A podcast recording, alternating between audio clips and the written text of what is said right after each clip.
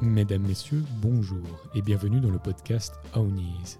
Je me présente. Je m'appelle Baptiste Mabillard et je suis le fondateur de Ownies, une jeune entreprise de confiserie-chocolaterie qui va lancer sur le marché son premier produit en septembre 2022.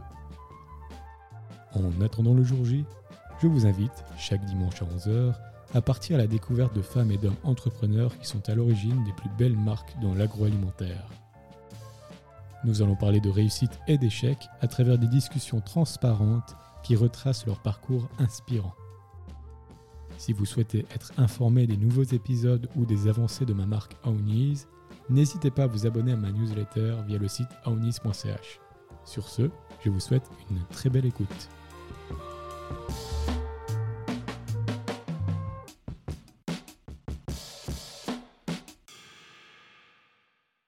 Bonjour à tous et à toutes et bienvenue sur le podcast Ownies. Aujourd'hui, j'ai l'immense plaisir de, recevoir pardon, Sylvain, le PDG et fondateur de Trill. Bonjour Sylvain, comment vas-tu?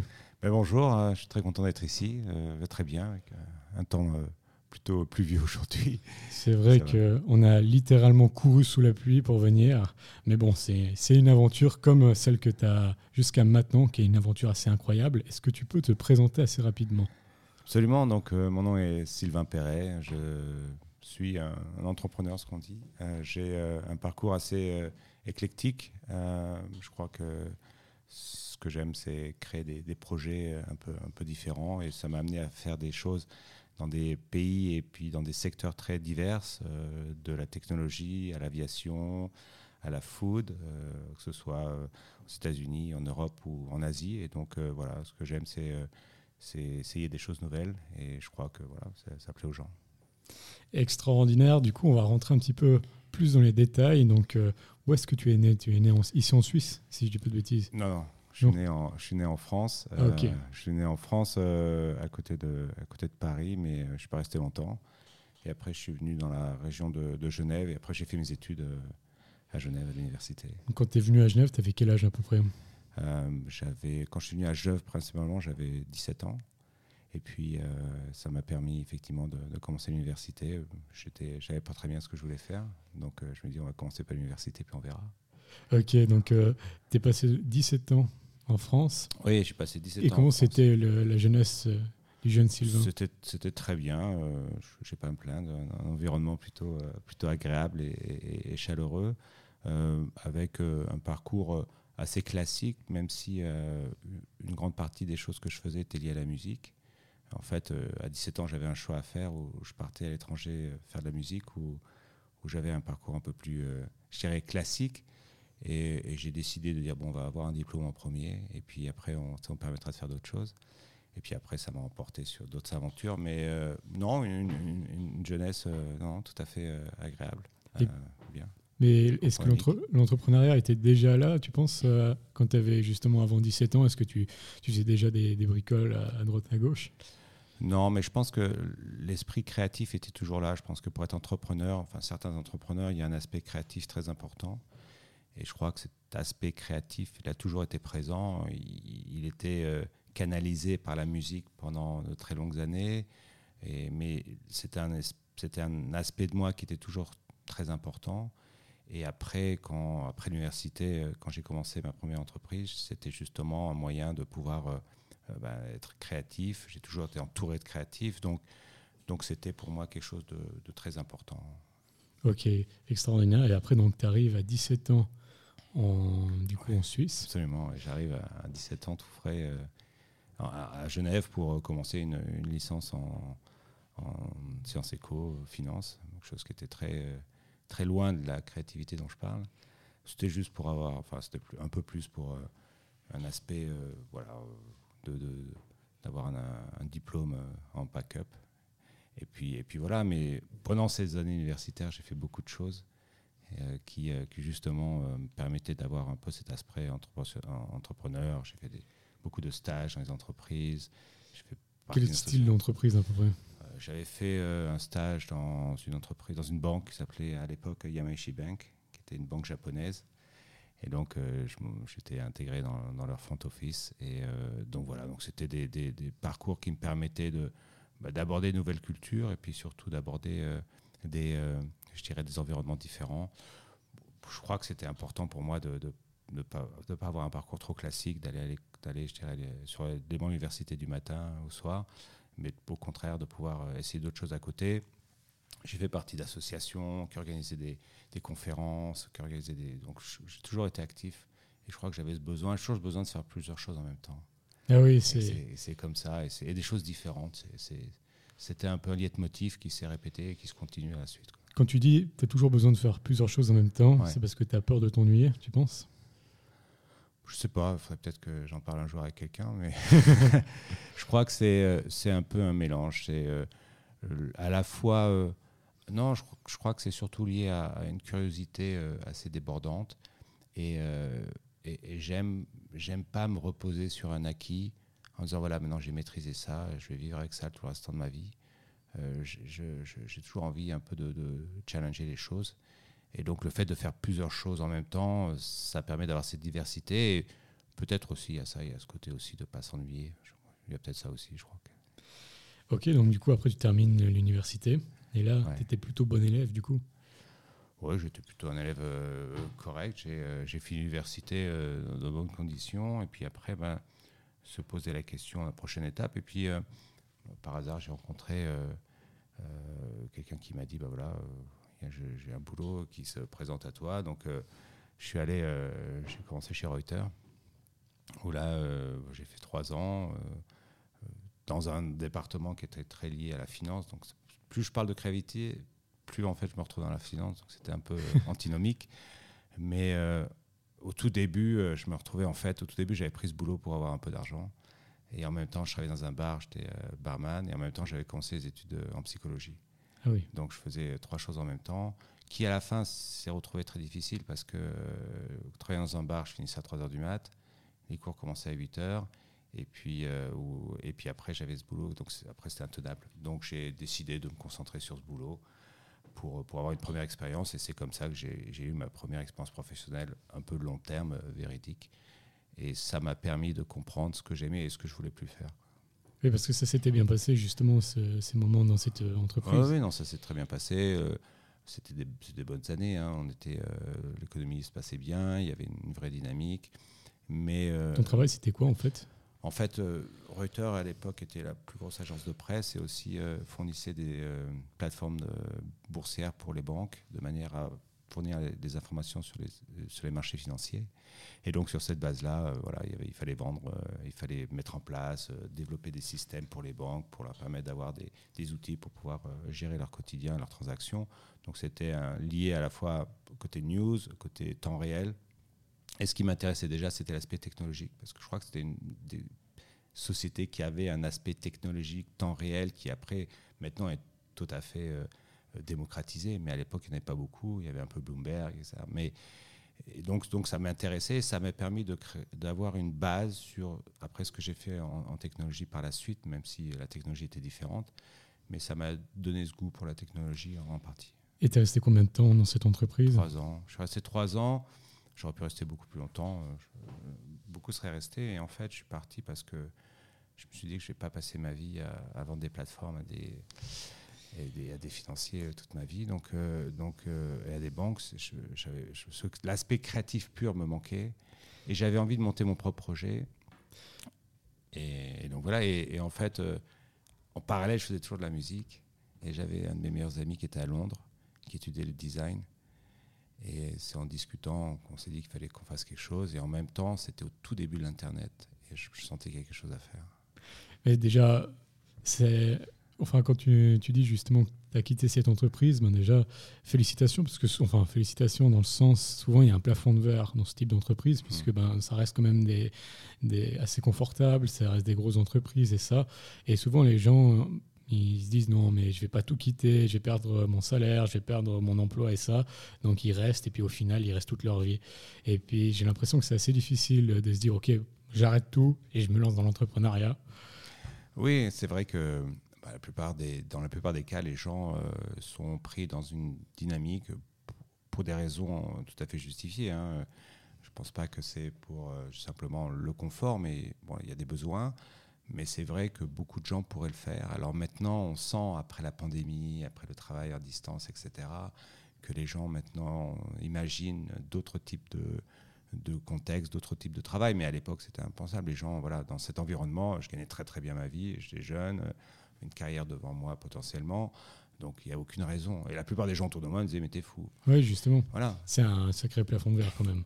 Oui, mais, je pense que je pense qu'au fond de moi, je, je, voulais être fidèle à moi. Je ne me voyais pas continuer. Je sentais que j'allais euh, euh, un petit peu euh, m'endormir et m'être anesthésié. Et c'était pas moi. Et le côté créatif dont je parle au début me manquait profondément. Puis tu avais besoin de liberté aussi. Ouais. Et puis justement, alors là, avec ton ami designer, tu pars dans ta première entreprise, du coup, Exactement. à deux, vous l'avez ouais, on, est on était deux, en fait ça s'est vraiment fait un peu sur un coup de tête. Toutes mes, toutes mes expériences et mes aventures que j'ai faites, je les ai toujours fait un, peu sur une opportunité et toujours avec des gens. Euh, donc c'est des rencontres. Euh, la première, bah, c'était avec cet ami, euh, une rencontre, et puis on avait une passion commune qui était la musique, mais en même temps une passion naissante qui était la technologie. Et puis on s'est dit, bah, y a des, le monde est en train de changer à l'époque. Il y a quelque chose qui arrive, l'Internet qui est qui, à mon avis, va bouleverser les choses. Et on s'est dit, on, va partir. Donc, euh, donc j'ai quitté. Euh, boss comprenait pas trop, euh, surtout quand je leur disais ce que j'allais faire à l'Internet. Du jour au lendemain, ou bien ça a pris quand même un peu Non, ça a pris un mois. Bon, ça reste, ça reste rapide. oui, oui, ça reste rapide. Non, mais je leur ai dit, écoutez, il faut, que je parte. Voilà, j'avais vraiment envie de partir. Et puis, je sentais que voilà, l'Internet était là. Ma boîte ne prenait pas le pas encore. Et je savais qu'il fallait faire quelque chose. Et donc, je suis parti. Et puis là, vous avez créé quoi exactement euh, C'était une entreprise de quoi une, euh, Ce qu'on appelle maintenant un digital agency, une, agence digitale. Ah euh, avec un lien avec la musique. plus ou moins, en fait, la musique. En fait, la réalité, c'est que nos, premiers bureaux, nos bureaux, en fait, étaient un, espace où il y avait l'espace où on travaillait. Et derrière, dans le fond, il y avait un, tout un studio où on faisait de la musique le soir. Il y avait des gens qui venaient, on faisait DJ, etc. On playait de la musique. Et la journée, on travaillait, on développait, on codait, on designait. Donc c'était une espèce de plateforme euh, créative où il y avait toujours cet aspect créatif qui était important parce que ça nous nourrissait. ça nourrissait notre quotidien, ça nourrissait notre énergie.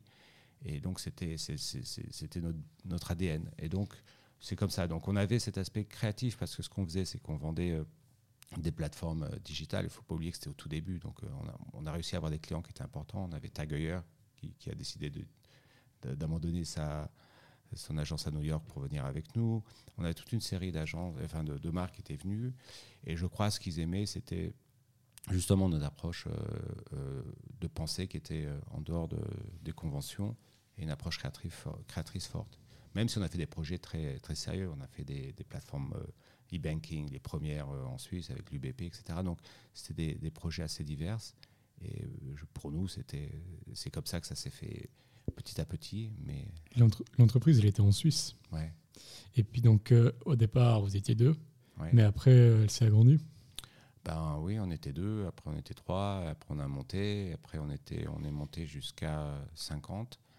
On avait 20 euh, personnes euh, dans le sud de la France qui était notre euh, pôle de développement avec des, project managers, des codeurs, et puis on avait le siège qui était en Suisse. Après, donc ça s'est fait comme ça. Après, on a mergé avec une société à Londres. C'est la, vie des startups. Après, c'était, on a, on a, fait le merge et après, on a été coté sur le second marché à Londres qui s'appelle EAM. Et puis puis après il y a eu le crash, enfin je dirais le bubble qui s'est fait. Donc voilà, c'était c'est intéressant toutes ces toutes ces vies, mais euh, ça m'a permis de comprendre que c'était ce que je voulais faire. Et ça durait combien de temps du coup? Cinq ans. Cinq ans. Ouais. Puis après donc il y a eu ce crash et puis elle après il y a eu le crash. Enfin bon. c'est tout le monde a. Heureusement, on avait une approche un peu pragmatique des choses euh, par rapport à la folie de ce qu'on voyait autour de nous.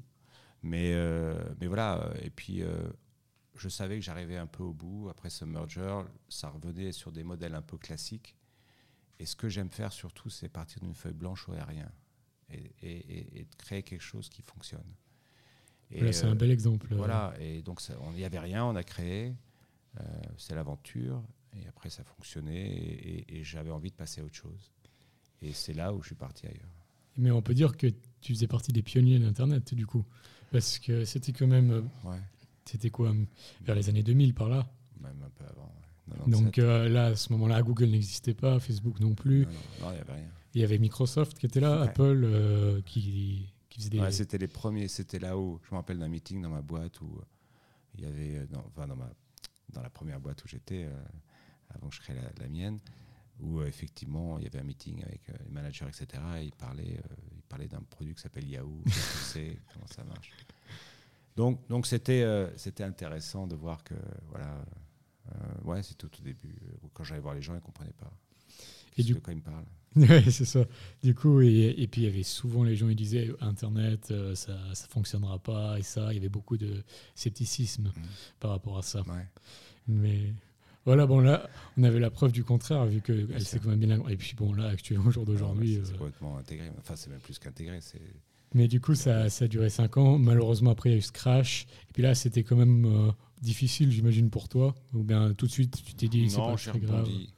En fait, c'est ça. J'ai rebondi et je savais déjà que je voulais passer à autre chose. Et puis ton Donc le crash, en fait, c'était un, c'était un, c'est juste arrivé à ce moment-là, mais c'était, c'était pas la raison. Euh, en fait, le crash est arrivé un peu après de ma décision, euh, huit mois après la décision que je voulais quitter et, et avancer. Et de toute manière, on avait mis en place une structure où déjà le management avait été euh, euh, mis en place, donc, donc j'avais un rôle un peu plus distant, ce qui me correspondait bien parce que je voulais justement passer à autre chose. Et puis ton, avec ton collègue, tout. Ouais, non, c'est bien passé. Lui, il a continué. Et puis après, euh, quelques années après, il est parti à l'étranger. Donc, donc voilà. Mais donc c'était, c'était pour nous une aventure qui s'est, s'est bien compilée. Excellent. Donc là, ça se termine cette première entreprise. 5 ans de, quand même, de, de beaucoup de travail, j'imagine. Mhm. Et puis là, donc, tu décides de, de recréer une deuxième entreprise. Tu En décides fait- de te relancer En ou... fait, euh, je, je savais que lorsque donc on parle de 2001, à peu près 2000-2001, je savais que la prochaine grosse étape, je pensais, j'imaginais que la prochaine grosse étape, ça allait être le contenu.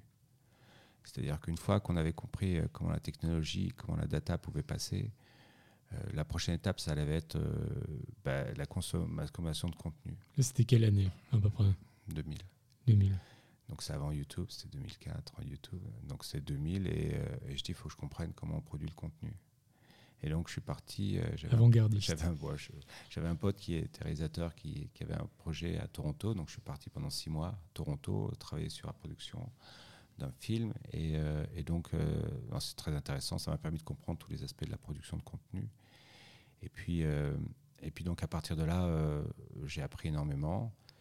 Mais on était encore trop tôt. Et je crois que dans tout projet, ce qui est important, c'est le timing. On peut avoir la meilleure des idées, mais si on est trop tôt, ça prend pas, parce qu'à la fin, il faut que ça marche.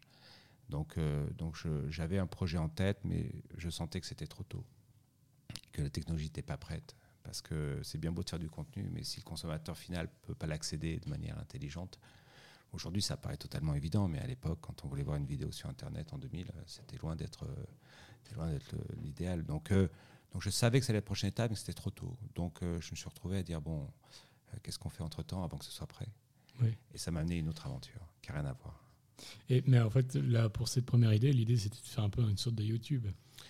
Ouais, en fait, c'était euh, c'était en fait une euh, d'avoir une plateforme qui permettait euh, de diffuser du contenu et aussi du contenu pour des médias différents. Parce qu'à l'époque, le, média principal c'était la télé, mais mais je savais que la consommation à travers le mobile allait se développer et donc je voulais pouvoir produire des contenus qui étaient dédiés à ce type de, de médias. Donc Ah c'était oui. plus de la production de, de contenu dédié pour les nouveaux médias et, euh, et donc avec du diffuseur, enfin, comme un diffuseur classique, mais adapté aux nouveaux médias. Ok, ok. Donc là, c'était trop tôt, comme tu Ouais. le dis. Tu as laissé de côté, Ouais. mais tu as pris la deuxième idée, du coup, quand même. J'ai pris, euh, j'ai pris une idée qui euh, était complètement, euh, qui est venue de nulle part. et, mais c'est ça qui m'intéresse. En fait,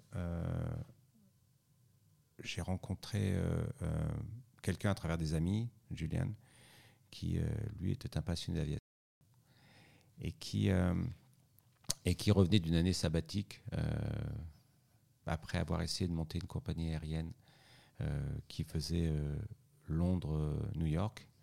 Une seule ligne. une seule ligne, exactement. Euh, une seule classe à faire. Et une très grande ligne. Oui, mais le problème, c'est qu'il y a eu euh, le 11 septembre. Et donc, quand il y a le septembre, on lance pas une compagnie aérienne qui fait, euh, qui fait Londres-New York. Donc, c'était, c'était pour lui, bah voilà, on, pose pour plus tard. Euh, c'est un type qui a une, énorme passion et, connaissance de l'aviation. Et donc il a dit j'ai besoin de me changer la tête. Donc il est parti faire du kitesurf pendant un an. Et quand il est revenu, il est revenu sur Genève. On avait des amis communs, on s'est rencontrés. Et, et, là, il avait l'idée de mettre en place un, projet en Suisse lié à l'aviation. Et on s'est assis, on a discuté. Et puis voilà, on a cliqué. Et en fait, en très peu de temps, on a dit ben, pourquoi on ne montrait pas une compagnie aérienne en Suisse qui fait, qui fait du, low cost, mais un peu boutique, c'est-à-dire euh, remettre le passager, euh, le client au centre du, euh, de la mhm. compagnie, parce qu'on se rend compte que la manière dont les compagnies traitent les, les passagers, c'est comme, des, comme du bétail, et faire quelque chose un peu, un peu boutique, un peu. voilà, on, on, on s'attache au, au service et avec des prix abordables. Et on va commencer. Et c'est comme ça qu'est né euh, ce projet un peu, un peu fou. Euh, je l'ai rencontré au mois de mai et, le premier vol a commencé au mois de octobre, ah, c'est incroyable. Mais après, quand on se dit, je vais faire une compagnie aérienne, hmm. c'est pas comme si je faisais une entreprise, je sais pas, bah, dans le digital où là, il faut un ordinateur et puis c'est presque fini. Une compagnie aérienne, il faut quand même avoir un avion, qui fassent le trajet. On sait que le kérosène, ça coûte très cher. Et puis, il faut avoir les, autorisations euh, dans les, différents aéroports. Enfin, ça me paraît extrêmement compliqué, extrêmement coûteux. Ça. Comment ça se passe quand tu décides, je vais lancer une compagnie aérienne? En fait, faut être un peu insouciant. faut, faut être un peu insouciant. Non, faut être un peu insouciant. Faut se dire, euh, il faut se dire, ben oui, ça, va se faire. En fait, on avait l'intime conviction que c'était pas un problème, que ça allait se faire. Euh, les paramètres avaient l'air. Et puis on est parti d'une page blanche qui, était pour moi un moteur très important. Et puis dans tout, dans tout projet, quel qu'il soit, il faut s'entourer des bonnes personnes. Donc c'est clair que je n'allais pas piloter l'avion, c'est clair que je n'allais pas faire la mécanique. Donc après là, c'est comme tout projet, une fois qu'on a, qu'on a compris, Julien avait une expertise euh, de, de l'aviation, c'est lui aussi, il est aussi pilote d'avions de, de, tourisme, donc il a quand même une, compréhension. Mais après, on a fait, vite venir des gens qui, qui, avaient l'expérience de ça, euh, et donc ils nous ont rejoints euh, très très vite. Et pour ça, ben voilà, ça nous a permis de, décoller. Mais c'est vrai que c'est un peu, un peu une aventure folle. Et je crois que la raison pour laquelle j'ai pu continuer, c'est parce qu'au début, je me suis pas rendu compte. Mais parce, parce qu'au départ, justement, pour la question de l'avion, comment ça s'est passé ben, En fait, au début, euh, il y a plusieurs choses. Il faut avoir une licence. Oui, c'est ça. Donc, euh, pour avoir une licence auprès de l'OFAC, euh, ça, prend, ça prend 6 à 7 mois.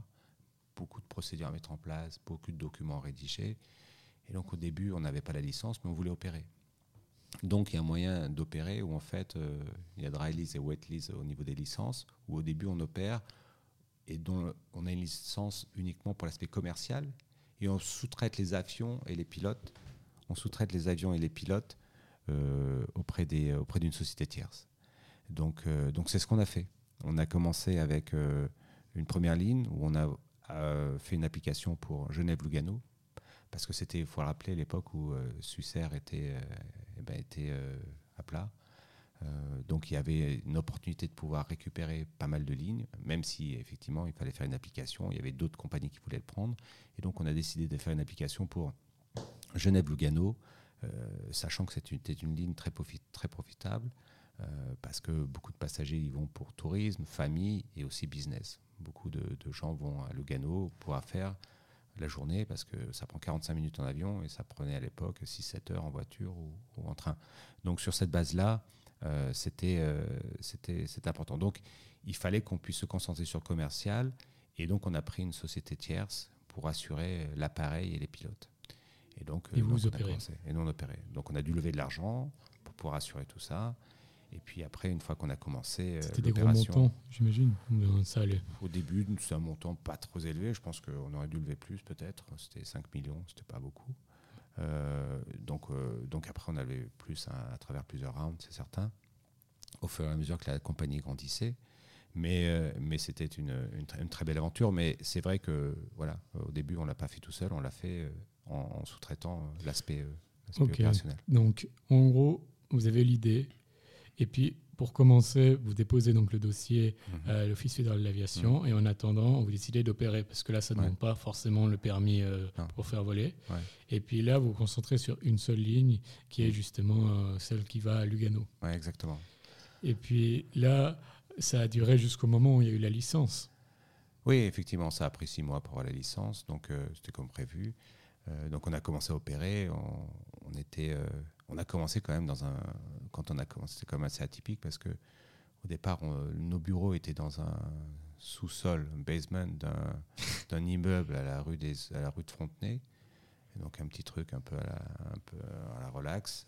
il y avait de la musique. On était donc c'était pour nous un, un espace où on commençait à mettre en place. Moi, je me rappelle, j'ai appelé les agences de voyage. En plus, le premier nom, euh, donc la compagnie euh, va s'appeler par la suite euh, Fly Baboo. Mais au début, on pensait l'appeler Baboo Airways.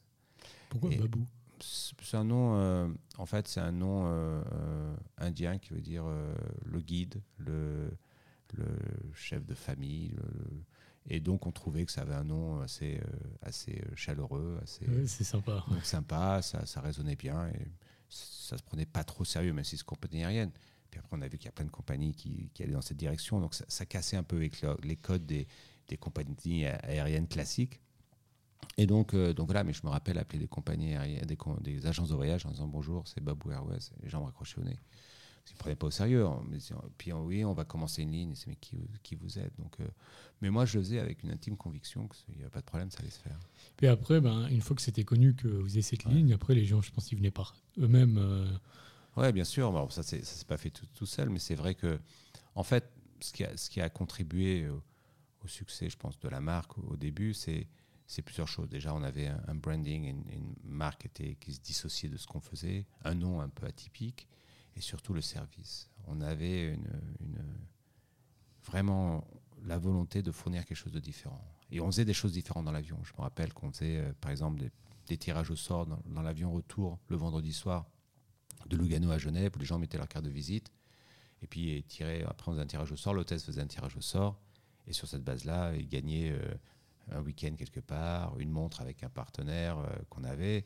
Et donc, ça permettait d'avoir une approche différente. Donc, ça voulait dire que les gens qui utilisaient notre produit pour des raisons professionnelles au début pour faire Genève-Lugano, dès qu'on a ouvert Florence ou autre ligne, ils disaient Ah, bah, je connais bien, le prix est bon, c'est super sympa, les gens sont sympas. Mais ça apparaît tout simple, mais ça coûtait rien. On souriait aux gens. Combien de gens disaient, quand ils allaient au guichet euh, pour d'autres compagnies, qu'on les traitait comme, tu vois, c'était à l'époque où euh, Vraiment, voilà, les gens souriaient pas. Euh, c'est déjà, c'est déjà un honneur que, de venir dans notre compagnie, donc euh, vous plaignez pas. Donc, donc c'était, c'était pour nous une approche très simple. Il faut juste sourire aux gens. Et puis en fait, quand on opère un, avion, là, ben, j'imagine que l'avion, il y a le, le branding de l'entreprise qui, qui le possède, et après, vous, c'est marqué sur les billets, sur tout le reste. Exactement. Et puis du coup, après, l'OFA donne euh, son autorisation, euh, du coup, et vous pouvez officiellement. Euh, bah, après, on peut, on peut liser nos avions. c'est nos propres pilotes. Après, on recrute nos pilotes, on les forme. Et à ce moment-là, il y a combien de lignes déjà? Au moment où l'OFA dépose le. Alors, ça remonte à quelques temps maintenant. Mais si je ne me trompe pas, il y en avait déjà trois ou quatre. il y avait Genève, enfin Genève-Lugano. On a fait ensuite Florence, Venise. Toujours de Genève. Oui, toujours de Genève. On partait toujours de Genève et euh, Venise, c'était magnifique. Et après, on a fait des lignes qui étaient très intéressantes, par exemple Saint-Tropez et Ibiza. Ah oui, les, lignes de la fête. Donc, euh, et, la, et, la, et, la, volonté pour, euh, pour ça, c'était bah déjà, il y avait une forte demande. Le nombre de gens qui vont de Genève à, Saint-Tropez l'été est énorme. C'est 5 heures de route en minimum. En avion, c'est 40 minutes, c'est pratiquement une heure, moins d'une heure, 50 minutes. Euh, et puis l'approche est assez intéressante. Et euh, clairement, il y avait des gens qui prenaient des abonnements à l'année, euh, pratiquement à l'année. Ils prenaient six mois d'abonnement, ils payaient direct. Oui, parce qu'ils avaient une maison. ils avaient une maison, des amis, etc. Donc ils se disaient, ça nous facilitait la vie. Et donc on a fait pas mal d'opérations aussi là-bas, très sympa en termes de marketing, des, des, des, invités des gens, des, voyages de presse. Ibiza, c'était vachement sympa aussi. On a transformé le, l'avion un peu en, bar volant, le pôle vol inaugural, invitant de la presse, des gens. Donc on avait, euh, c'était très sympa. En plus, des horaires magnifiques. Ça partait le jeudi, et puis il y avait un retour le lundi matin. Il y avait d'autres lignes qui étaient là ou vous étiez un peu les seuls sur ce type de ligne? Non, on était assez, on était quand même les seuls pour. Euh, je ne me rappelle plus exactement, mais, euh, mais on était quand même, on avait un produit assez unique. En tout cas sur Saint-Tropez, on était vraiment. Oui, et puis c'est des lignes où du coup, ben, Flybaboo se catégorise plutôt comme justement une compagnie. Un peu lifestyle. Voilà, lifestyle qui va dans des endroits de rêve. C'est pas, par exemple, euh, je vais dans, je sais pas, dans un endroit industriel euh, où voilà, il y a rien. de- Enfin, Ibiza, c'est quand même le lieu de la fête. Oui, c'était, c'était en fait, il y avait une double logique. C'était à la fois, il y avait euh, une opportunité de marché importante. Donc clairement, il fallait, il y avait un besoin, et donc on répondait à un besoin. Et en plus, ça permettait de positionner la- la compagnie de manière un peu particulière. J'appelle boutique parce que c'est comme les boutiques hôtels, c'est-à-dire que c'est pas l'hôtel classique, c'est pas la chaîne d'hôtels, c'est le boutique hôtel où les gens vont parce qu'il y a un service différent, il y a une atmosphère, il y a une âme différente. Et je crois que c'est ce qu'on arrivait à construire, c'est une âme. Et, et, euh, 20 ans après, euh, les employés de l'époque se, retrouvent encore, discutent encore, font des soirées ensemble. Et je pense que ça, ça a été important et c'est, c'était ce qu'on voulait mettre en place. On pourrait discuter pendant mille ans euh, Oui, de, ouais. ça, mais c'est vrai qu'on on va gentiment passer. La, dernière question, juste, c'est par rapport justement quand vous achetez les avions. Ouais. Là, j'imagine que c'était parce que durant ces quelques mois où vous Mhm. avez opéré, du coup, vous avez généré un certain chiffre d'affaires qui a permis après d'acquérir euh, des avions. Vous avez fait du leasing. Non, on a ou- toujours besoin de financement. Ouais, c'est ça. C'est, une industrie qui est intense en capital. Donc, euh, c'est, une, une industrie, il y a tou- toujours quelque chose qui se passe tous les jours. Bien, pas bien, il y a toujours un problème, la météo, la mécanique, les emplois, etc. Donc, donc c'est, euh, avant d'arriver à un seuil de rentabilité euh, important, il faut, il faut du capital. Donc, ça s'est fait à travers des structures de financement euh, cl- classiques. Donc, Puis euh, après, il y avait une flotte d'avions qui était avait une flotte brandée. d'avions qui était blindée complètement euh, aux couleurs. Et puis après, c'est les vies des entreprises. L'évolu- il y a de nouveaux partenaires qui arrivent, le management évolue. Donc, c'est c'est comme ça. Une entreprise, une entreprise euh, au début, c'est un bébé. Après, il grandit. Après, euh, c'est pas la même chose. Manager deux personnes, euh, 5, 50, euh, 200, euh, 1000, c'est- chaque fois, c'est autre chose différente. Et après, ça s'est arrêté? Ah, mais Après, euh, après c'est c'est la vie, c'est-à-dire qu'après, il y a eu un merge qui s'est fait avec une autre compagnie aérienne euh, qui était au Tessin. Et ensuite, ce merge, cette compagnie a été rachetée par une compagnie des Émirats qui s'appelle Etihad, qui avait, de manière intéressante, commencé au moment que nous, en 2003. Donc, c'est la compagnie nationale des Émirats, Etihad, qui a son hub à Abu Dhabi et qui donc voulait avoir des sociétés, compagnies aériennes européennes, régionales, qui pouvaient euh, euh, ramener du passager et du flux sur euh, Genève pour ensuite alimenter euh, leur plateforme euh, d'Abu Dhabi qui ensuite allait sur l'Asie, sur l'Australie. Donc ils ont racheté plusieurs compagnies, Dans, dans la tienne. dont la mienne, Ouais, du coup, dans la tienne, dont la mienne qui avait émergé à l'époque, Voilà. etc. Mais- c'est-à-dire. euh, Qui avait, qui avait euh, mergé, c'est-à-dire que je ne sais plus parler, je sais pas dit en français, mais euh, c'est-à-dire qu'on a, on a, on a associé les deux compagnies Ouais. ensemble. voilà, vous Voilà. les avez mis ensemble. Voilà, exactement. Ok, très bien. Donc, voilà. Après, tu ressors de cette aventure, tu as quand même euh, du coup un, un- gagné un peu d'argent Mhm. pour la prochaine. Et puis justement, c'est du coup là que naît Trill. En fait, non. Il y Ah, a, il y a encore des choses en compris. 30 ans. non, en fait, euh, on revient à cette idée de contenu Ah. dont je parlais. Et donc, euh, et donc à partir de là, euh, je savais effectivement. Et là, donc, euh, 2004-2005, euh, YouTube et le contenu sur Internet deviennent réalité. Et là, euh, je me dis, ben, il y a quelque chose à faire.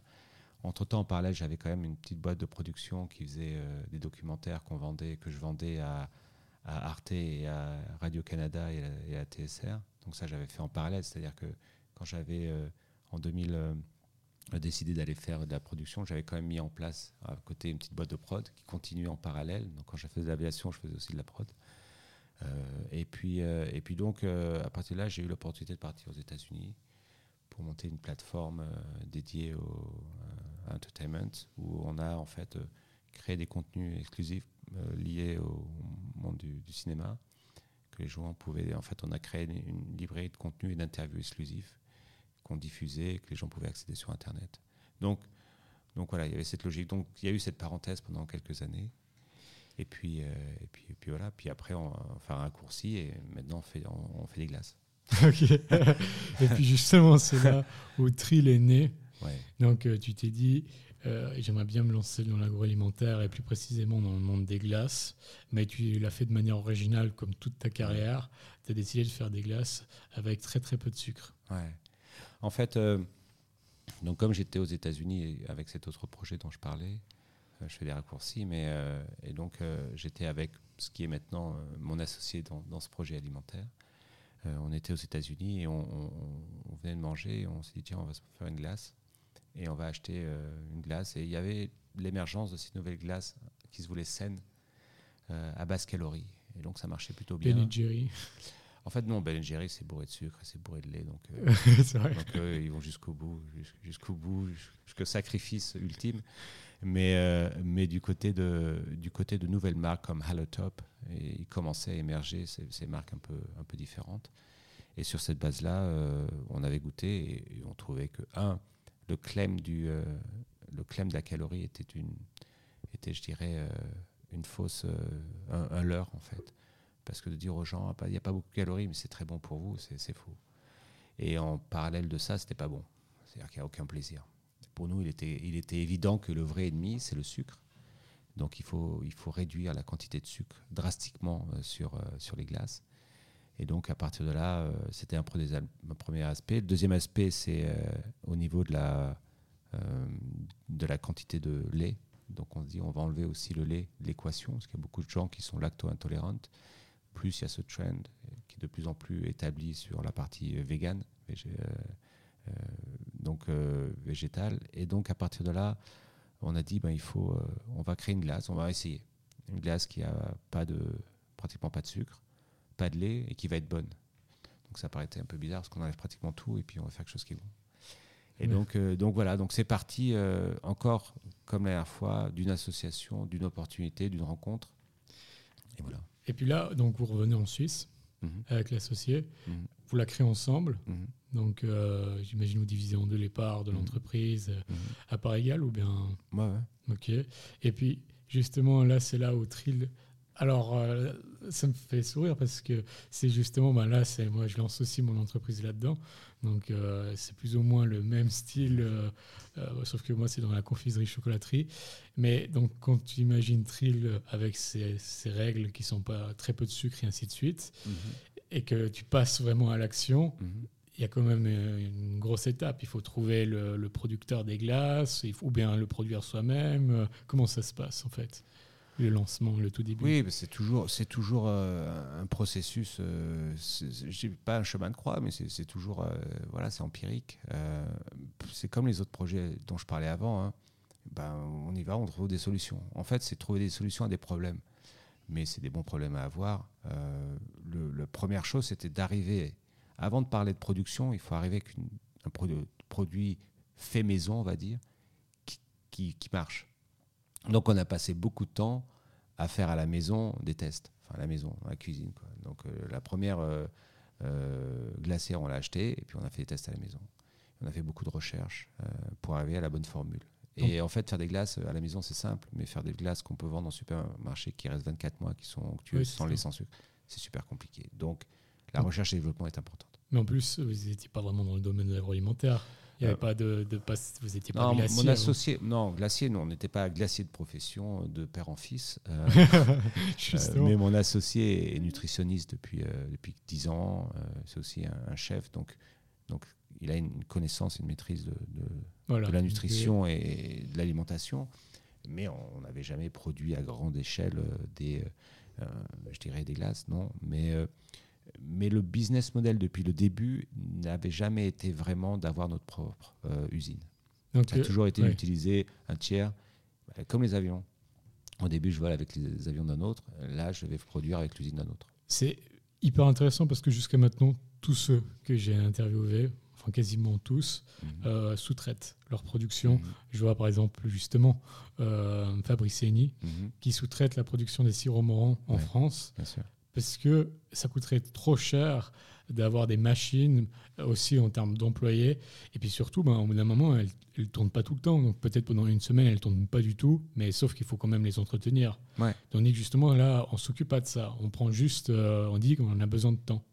Effectivement, pour, nous, euh, je pense que ça revient un peu à, à mon expérience dans, dans, la technologie. Je voulais quelque chose qui soit vraiment... Euh, euh, euh, flexible, c'est-à-dire que de se concentrer sur la recherche et développement, le marketing, la distribution, et de laisser toute la partie de production à des gens qui savent faire ça. Parce que je pense qu'on aurait pris beaucoup de temps à apprendre, à, à avoir les certifications. Ouais, c'est ça. Donc voilà, donc on s'est dit, si on fait de la production, on va se concentrer parce que, pour faire une petite parenthèse pour que, pour que les gens comprennent, en fait, euh, le produit qu'on fabrique, à la base, il y a ce qu'on appelle un dry mix. C'est un- une poudre, un mélange de poudre qui, euh, qui est notre recette secrète et qui ne demande pas un, effort de production très intense, mais qu'on garde justement parce qu'elle est secrète et aussi parce voilà qu'on la maîtrise. Et ensuite, cette poudre, elle va chez un tiers qui euh, à l'usine et qui produit le produit final. Parce qu'à la fin, c'est toujours la même chose. hein. Les gens mélangent des ingrédients. Ils mélangent que ce soit du lait en poudre, du lait, en, du lait normal, du liquide, de l'eau, euh, etc., etc. Donc là, le processus in fine est assez similaire. Donc, euh, donc pour ça, effectivement, euh, la logique pour nous, c'était pas d'avoir l'usine de production. Maintenant, il faut jamais dire jamais. Peut-être que demain, les volumes sont tellement importants qu'il y a une logique économique de l'avoir. Et puis à ce moment-là, on, on achète une usine ou je sais pas. Mais aujourd'hui, il n'y avait pas de sens. Et pour nous, euh, voilà. Donc c'était pas, c'était pas le cas. Donc au tout début, vous faites les prototypes dans la cuisine, Ouais. jusqu'au moment où il commence à y en avoir un qui sort du lot, et vous dites, OK, lui, c'est vraiment Ouais. celui qui est intéressant. Donc Ouais. vous- il y en a plusieurs, ou bien il n'y en a qu'un seul d'une sorte? Non, il y a trois, enfin Trois sortes. Enfin, il y a il y a trois parfums, on va dire. On a commencé par trois parfums classiques, hein, ceux que tout le monde connaît euh, chocolat, caramel et la vanille. Oui, j'allais dire. Voilà, donc des, des produits que tu connais très bien. Donc, euh, on voulait commencer avec des produits euh, simples pour que les gens euh, puissent faire des. du, du- du- faut mettre en comparaison. C'est-à-dire que si je glace, goûte cette glace au chocolat qui est, qui est différente, je sais ce que c'est qu'une glace au chocolat. Si j'arrive avec un parfum complètement exotique, je ne vais pas ça. comprendre. Donc, c'était ce choix. Et donc, euh, ben voilà, on a rencontré. euh, et là, on fait le lien avec euh, tes précédentes interviews. On a rencontré Fabrice un peu par hasard, un, ami à moi euh, euh, qui est à Dubaï, qui, euh, qui en fait me, qui est aussi euh, un investisseur euh, actif, donc euh, quelqu'un que j'apprécie beaucoup, Michael, qui ensuite euh, me dit bah tiens, euh, tu devrais rencontrer euh, les gens de chez Moran. Alors je connaissais les produits, je connaissais pas euh, les gens derrière. Et en fait, euh, la Suisse, euh, voilà, c'était important pour nous. Et donc, euh, donc on s'est retrouvé en fait à, voilà, s'asseoir un jour avec euh, Fabrice et Jean-Pierre Morand. Euh, et on est arrivé pour présenter des glaces. Alors, il faut savoir qu'on avait quand même des glaces dans un Tupperware en plastique. Et on était en train de leur dire qu'on va, voilà, on va, on va développer ça, ça, va aller sur tous les marchés, etc. Donc, c'est comme, comme au début avec les avions. hein. Quand j'appelais les agences de voyage, c'est toujours la même logique. Donc, mais quand on est convaincu qu'on y croit, il faut aller jusqu'au bout. Donc, je suis arrivé à ce meeting et ça s'est très bien passé parce que c'est des gens adorables. Et les gens morants, bah déjà, euh, c'est des gens qui ont une expertise dans, dans, dans tout ce qui est euh, food, qualité, parfum, goût. Et dans la est- revente voilà, aussi. la revente, bien sûr. Donc, l'expertise à tous les niveaux, euh, une approche euh, posée, pragmatique, un nom, un savoir-faire. Une Donc c'était ouais. exactement. Donc c'était très important. Moi j'étais j'étais fasciné. En plus Jean-Pierre Morand lui est un adepte, euh, est un fervent euh, défenseur de, de- des régimes keto et aussi euh, de la lutte contre le sucre. Donc je ne pouvais pas trouver un meilleur interlocuteur. Et donc à partir de là, ils ont trouvé l'aventure intéressante. Ils ont décidé de, de rentrer dans l'aventure au tout début. Et c'est eux qui m'ont fait rencontrer Migros et qui m'ont fait rencontrer l'acheteur de, de Migros Vallée, Damien Zuffré, qui, bah, qui a pris, bah, oui, qui a pris, euh, qui était convaincu par le produit, mais qui a quand même pris le risque de dire, bah, on va le référencer euh, chez Vallée. Et ça, ça a été un déclencheur. Et comment ça se passe quand il dit je vais, je vais référencer? Est-ce que justement il le met euh, un peu dans les rayons que personne ne veut, tout au fond? Ou bien est-ce qu'il joue le jeu et ils disent ok on va le mettre quand même à un Non, non, il a joué le jeu. Il a joué le jeu. Alors, je pense que. Alors, on avait, on avait déjà le prototype de packaging qui est très différent de ce qu'on a maintenant. Mais on avait une première étape de packaging où on avait décidé de casser les codes. Euh, même si le premier packaging, je pense qu'il y avait beaucoup de choses qu'il fallait changer. On l'a fait. Je pense ce qu'on a maintenant, c'est très très bien. Mais à l'époque, on avait un produit effectivement qui, euh, qui se basait notamment, un des éléments, c'était des couleurs très vives. Donc le chocolat, c'était un jaune très vif. Alors que généralement, c'est un chocolat, en Suisse, c'est blanc avec euh, un morceau de chocolat euh, sur le, sur le packaging. Donc on voulait casser ça pour que ça ressorte, parce qu'on s'est dit, on est tout nouveau, personne ne nous connaît. Il faut que quand les gens passent euh, devant l'étagère, ils le reconnaissent. Donc voilà, donc, donc on a, ils, l'ont, ils ont joué le jeu, ils l'ont mis, ils l'ont mis en avant, ils l'ont promu, ils l'ont poussé. Et, donc voilà, et donc entre-temps, on a dû trouver, comment fabriquer ces glaces, parce qu'il faut, pas se, rappeler qu'on avait un top Quand même. Donc Migros est venu avant que vous ayez le... C'était en parallèle, on était en train de discuter déjà avec un producteur en Suisse pour fabriquer. Et donc quand Migros nous a dit ça m'intéresse, on avait déjà les canaux en place pour, pour le faire fabriquer, mais on n'avait pas encore fait. Oui, parce que c'est souvent un peu le serpent qui se mord la queue. Mm. Les industriels disent non, mais il faut attendre d'avoir un revendeur. Et les revendeurs disent oui, mais il faut quand même avoir une preuve qu'un industriel peut le faire. Oui, en fait, ça s'est en fait, ça s'est fait, ça s'est fait un peu en parallèle par chance, c'est-à-dire qu'on avait, on avait déjà anticipé que bah, de toute façon, il faut qu'on pousse ce produit et qu'on était en train de parler avec des interlocuteurs et on savait qu'il y en a un qui allait le prendre. Et donc, on était déjà en train de mettre en place euh, le, processus de production en Suisse. Et donc, quand Migros nous a dit oui, on avait déjà euh, les éléments en place pour enclencher. Il fallait, fallait le produire, etc. Il y a toujours au début des, des délais, produire le packaging, etc. C'est une exclusivité au départ pour la Migros Ou bien vous avez été voir d'autres Ou bien vous êtes concentré On sur a parlé à, plus, à, plusieurs, mais la relation était tellement bonne avec Migros qu'au début, on s'est concentré sur Migros. Et ça commence euh, donc par Migros Vallée, et puis après, ça a vite été euh, au niveau roman, puis au niveau suisse Alors, ça c'est. Euh, alors, vite, oui et non, mais disons qu'on a commencé en Valais.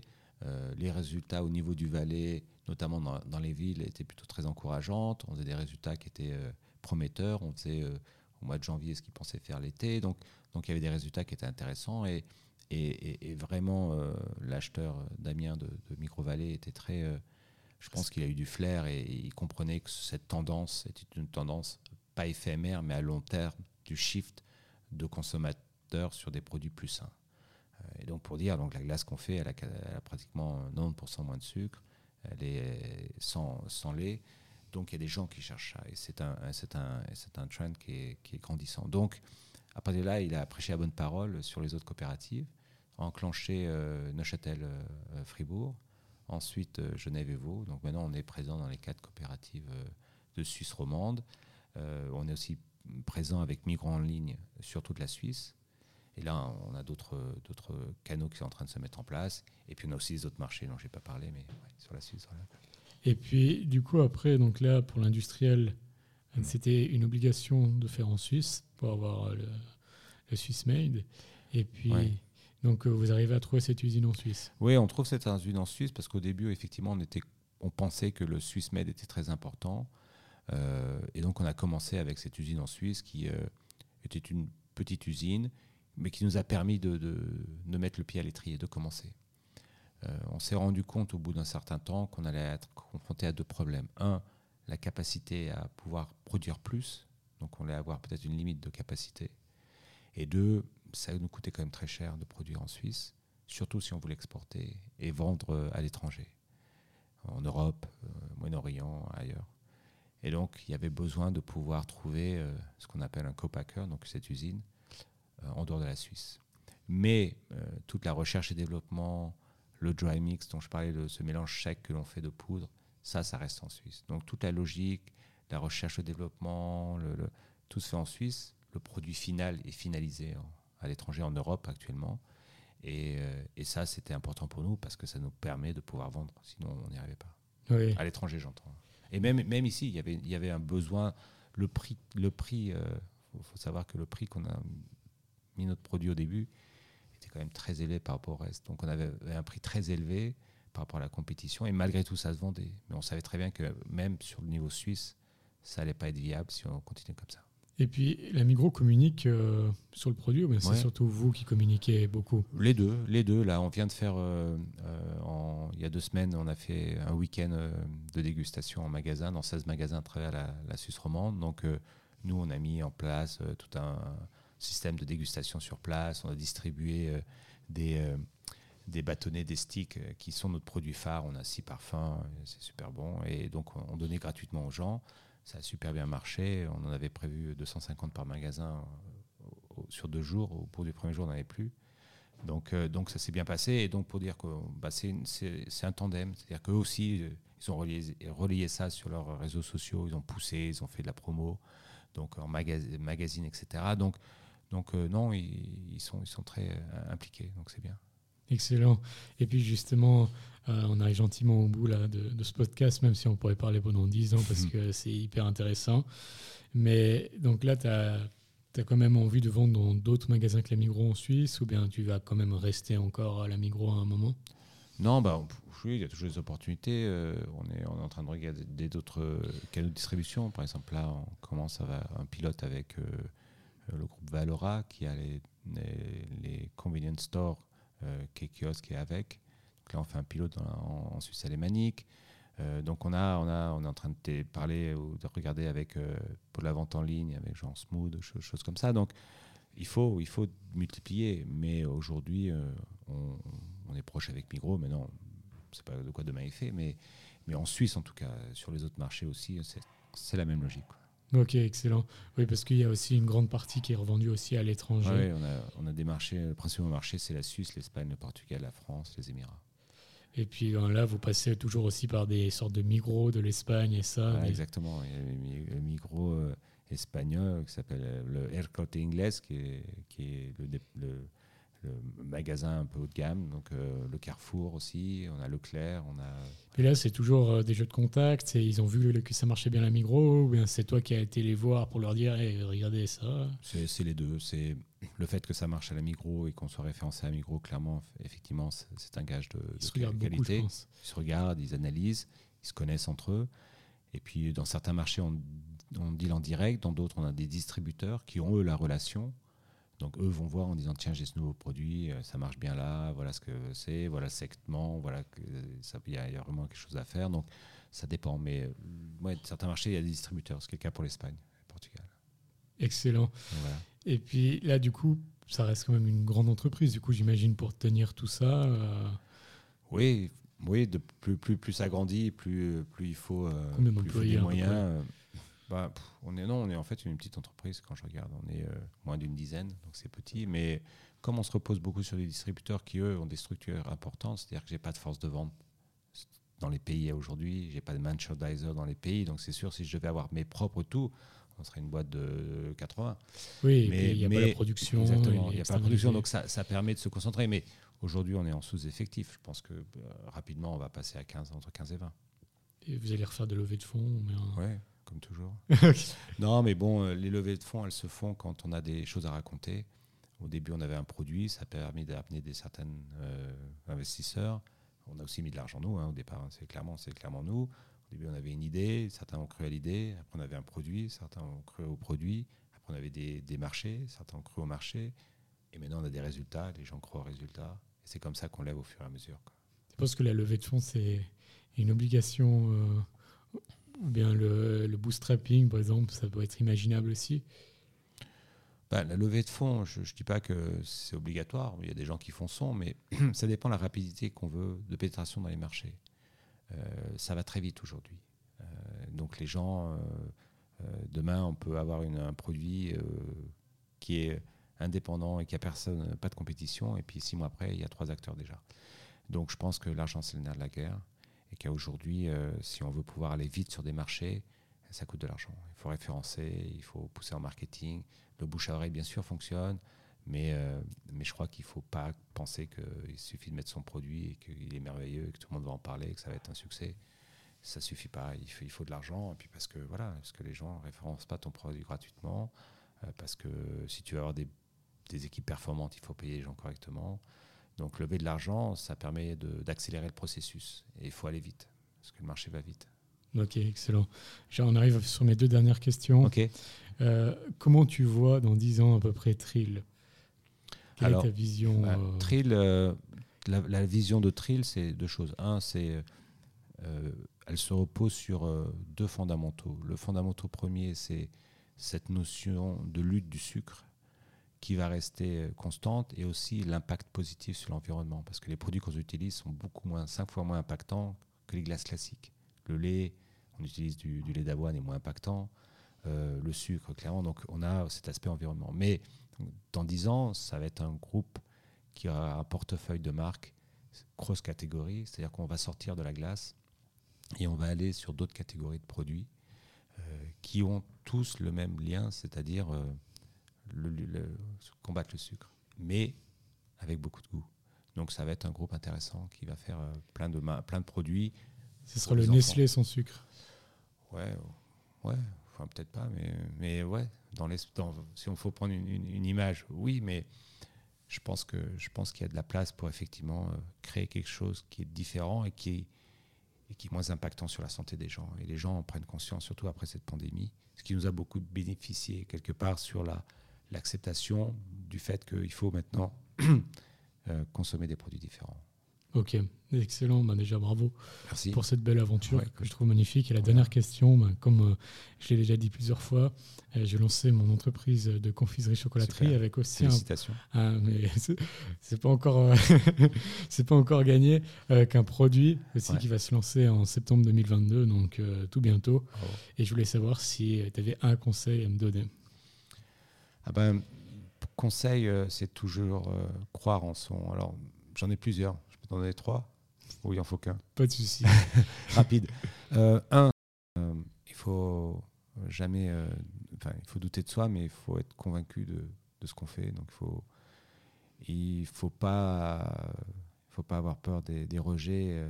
il y aura des hauts et des bas, donc il faut, il faut toujours persévérer. Il faut de la persévérance. ce ne sera pas toujours facile, mais, mais c'est comme ça. Et il faut aussi s'entourer des bonnes personnes. Et des fois, il ne faut, faut pas faire des raccourcis. Des fois, prendre son temps. Vaut mieux prendre son temps que de faire des raccourcis qui peuvent être pénalisants pour la suite. Donc, s'entourer des bonnes personnes, être persévérant et croire en son projet. C'est mieux d'être la tortue que le lièvre. Bah, ouais, mais aujourd'hui, malheureusement, une tortue. Disons que non, vaut mieux être un lièvre, mais un lièvre malin. Quoi. Un lièvre qui sait s'arrêter. Ouais, une tortue rapide, mais je crois que j'ai jamais vu une tortue rapide. Quoi. Par, contre, j'ai vu un lièvre s'arrêter, réfléchir et puis recommencer. Quoi. Donc, il faut être un lièvre euh, malin.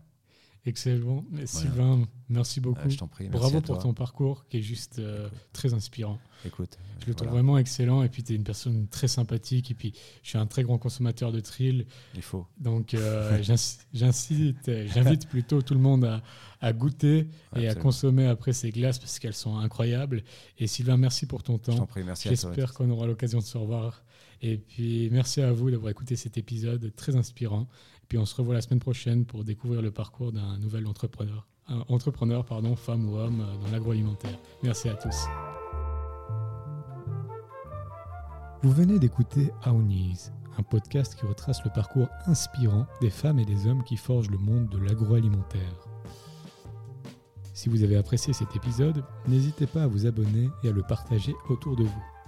Vous pouvez également être informé de l'avancée de ma marque de confiserie chocolaterie Aounis en vous abonnant à la newsletter disponible sur le site aoniz.ch. Merci et à dimanche prochain pour un nouvel épisode.